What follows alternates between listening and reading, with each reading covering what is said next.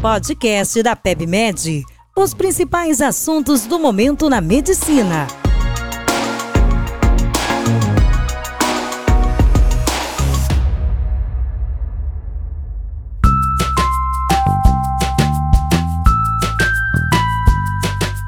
Olá, sejam bem-vindos a mais um podcast da PebMed. Eu sou Isabel Mendes, infectologista e editora associada do portal PebMed. Hoje nós vamos falar sobre os destaques da Conference of Retrovirus and Opportunistic Infections, o CROI, 2022. E entre os diversos temas abordados, nós tivemos palestras interessantes apresentando alguns resultados de estudos sobre terapia antirretroviral e sobre hepatopatias. E agora a gente vai comentar um pouco sobre alguns desses resultados. Bom, um dos pontos mais abordados no CROI desse ano foram os avanços nos antirretrovirais de longa duração.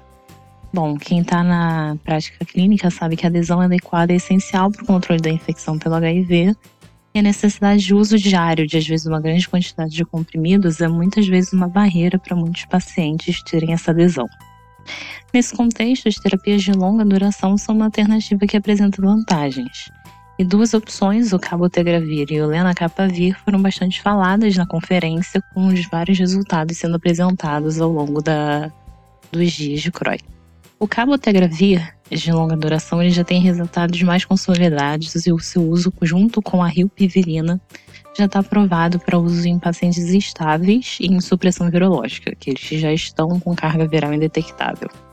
A grande vantagem dessa combinação é que ela pode ser administrada na forma de injeção intramuscular a cada 4 ou 8 semanas, o que significa que seria uma injeção mensal ou a cada dois meses. Para a gente ter alguma uma ideia de quantificação, isso seria que uma pessoa fazendo uma aplicação a cada dois meses teria um tratamento com seis injeções durante o ano inteiro. A eficácia desse tratamento ele já foi avaliado em três estudos, o Atlas, o FLAIR e o Atlas 2M, que mostrou não inferioridade com 24, 48 e 124 semanas. E nessa edição do CROI foi apresentado agora um novo resultado do Atlas 2M com 152 semanas em que se manteve esse nível de não inferioridade. Também não houve não inferioridade no tratamento de 8 semanas, né, de dois meses, em relação aos de 4 semanas. O perfil de eventos adversos foi favorável, poucos eventos adversos relatados, poucas interrupções devido a esses eventos adversos, e 9 em cada 10 participantes preferiu o uso da combinação de cabotegravir e rilpivirina intramuscular ao uso de comprimidos diários. As versões mais recentes dos guidelines do EACS, do DHHS e do IAS já incorporam essa combinação nas suas recomendações de tratamento para os pacientes que estão com carga viral indetectável. O cabotegravir, ele também já foi avaliado como um medicamento preventivo, como indicação da PrEP, sendo que nos estudos do HPTN 083 e no HPTN 084 que avaliaram que participantes com infecção pelo HIV, tanto em homens que fazem sexo com homens, mulheres transgênero e mulheres, ele se mostrou superioridade em relação ao truvado para prevenir infecções. E dois estudos em adolescentes estão em andamento ainda para avaliar a eficácia do cabotegravir nessa população. Outro antirretroviral muito discutido foi o lenacapavir, que é um representante de uma nova classe de antirretroviral que são os inibidores de capsídeo.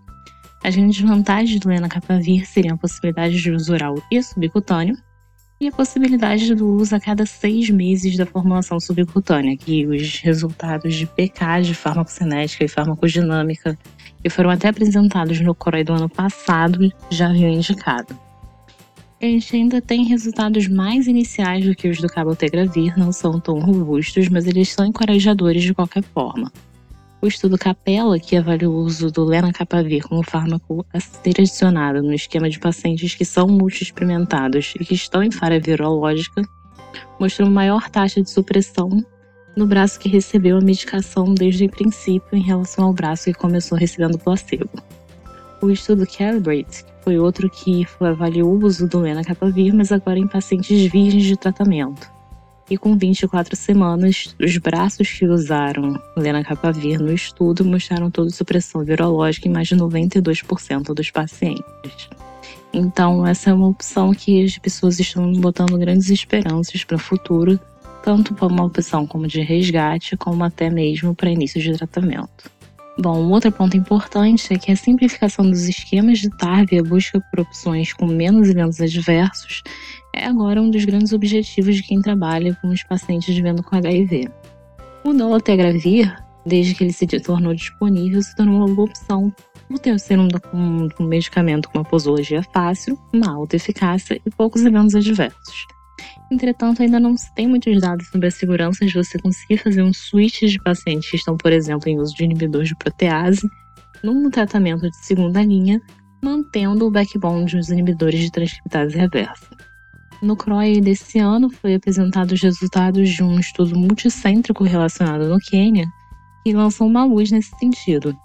Bom, o estudo incluiu pacientes com uma carga viral indetectável, e indetectável nesse caso seria menos que 50 cópias, que estavam em uso de terapia de segunda linha, né, com uma falha prévia, mas agora indetectáveis com o uso de um inibidor de protease associado a dois inibidores de transcriptase reversa. E esses pacientes foram randomizados para ou manter a tarja atual ou fazer o switch do IP para dolutegravir. Foram 397 pacientes no braço que trocou para dolutegravir e 394 no grupo que permaneceu com o IP. E os resultados mostraram não inferioridade do dolutegravir para manter uma carga viral menor do que 50 cópias nesses pacientes, sem diferença significativa na frequência de eventos adversos. O que é um resultado, apesar de ser um resultado de um único estudo, é muito encorajador para a gente conseguir fazer uma troca segura e tentar diminuir o número de eventos adversos, melhorar perfil lipídico e todas as outras vantagens associadas ao dolutegravir em relação aos inibidores de protease. Bom, o aumento da sobrevida dos pacientes com HIV e o manejo de comorbidades também vem ganhando espaço na prática clínica. E um dos temas abordados no CROI foi justamente o manejo de estetose hepática nessa população. A prevalência global de estetose hepática é estimada em cerca de 25%, sendo que esse número pode ser maior em pacientes vivendo com HIV. Entretanto, o manejo da esteatose é pouco abordado nos guidelines específicos de HIV, e isso em vários guidelines internacionais e nacionais. O EACS orienta o rastreio com marcadores não invasivos e com uso de scores, tendo o FIB4, o NFS, como por exemplo, como referência para avaliar a presença de fibrose nos pacientes com HIV. Entretanto, a performance desses marcadores parece que não é tão boa na população com HIV em relação à população sem o vírus, como eles foram validados inicialmente. Então, para comprovar a existência de fibrose ou cirrose, às vezes a gente precisa considerar a biópsia hepática. Uma alternativa é que a técnica de CAP na elastografia parece ter uma boa acurácia também na população com HIV. Então, pode ser uma alternativa menos invasiva para a gente conseguir avaliar o real grau de hepatopatia nesses pacientes. Além de obesidade, diabetes e a síndrome metabólica, que são fatores de risco clássicos, a presença de esteatose e a duração da infecção pela HIV foram fatores de risco associados à progressão de fibrose em alguns estudos. Então, quanto mais tempo você tem um paciente infectado e se você tem algum indício de, da presença de esteatose hepática prévia, esse paciente, a princípio, tem um risco maior de progredir para fibrose do que alguém que não tenha esses fatores. Em relação ao tratamento, não existe um medicamento específico para tratamento de esteatose, tem alguns medicamentos em estudo, mas ainda nada com grande robustez. E a principal intervenção seria a perda de peso, sendo que alguns estudos em pacientes não infectados pelo HIV mostram que uma perda de 10% em relação ao basal já seria até o suficiente para você induzir uma regressão dos quadros de Nash de fibrose. E aí, pensando nessa questão, um ponto importante seria se existe algum papel do tipo de antirretroviral que você está usando na progressão ou na regressão da esteatose nos pacientes que necessitam de tratamento. Uma preocupação que se impõe seria o uso dos inibidores de integrase, já que eles estão associados a um ganho de peso. E mas os resultados que foram mostrados é que teve um estudo que avaliou pacientes com co-infecção de HIV e HCV que tinham diagnóstico de esteatose, em que eles foram randomizados para trocar efavirenz por raltegravir ou permanecer com efavirenz. E o que se encontrou é que depois de 48 semanas, a proporção de pacientes sem esteatose foi maior no grupo que passou a receber o Raltegravir, em comparação com o grupo que continuou a receber efavirenz.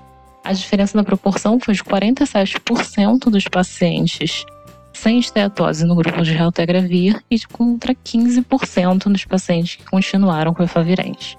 Então, o que parece que o ganho de peso associado aos inibidores de integrase não tem um, efe efeito desfavorável na progressão de hepatopatia. É. Embora não tenha, isso não tenha sido abordado na palestra, o efeito benéfico da troca pode na verdade, estar associado ao melhor perfil metabólico e está associado aos usos dos inibidores de integrase em relação ao efavirenz, principalmente em termos de colesterol e triglicerídeos que costumam ter uma queda acentuada quando você faz esse tipo de troca. Bom, muito obrigada pela participação de todos, espero que tenham gostado do episódio de hoje. Fiquem atentos às novidades do portal PebMed, inclusive nos outros textos da nossa cobertura do CROI. Aproveite e assine o nosso canal do Spotify.